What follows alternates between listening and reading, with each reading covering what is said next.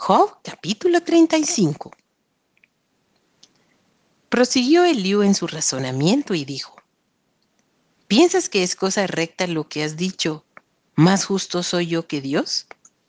Porque dijiste, ¿qué ventaja sacaré de ello? ¿O qué provecho tendré de no haber pecado? Yo te responderé razones y a tus compañeros contigo.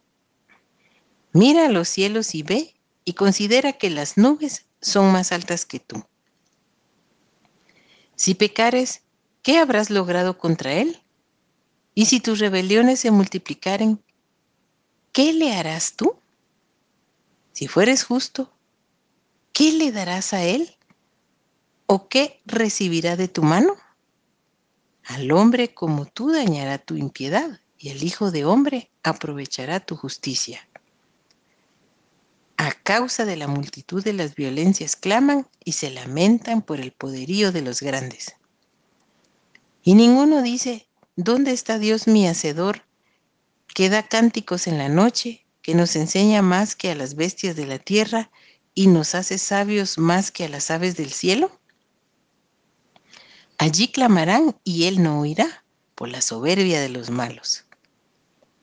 Ciertamente Dios no oirá la vanidad, ni la mirará el omnipotente. Cuanto menos cuando dices que no haces caso de él. La causa está delante de él, por tanto, aguárdale. Mas ahora porque en su ira no castiga, ni inquiere con rigor, por eso Job abre su boca vanamente y multiplica palabras sin sabiduría.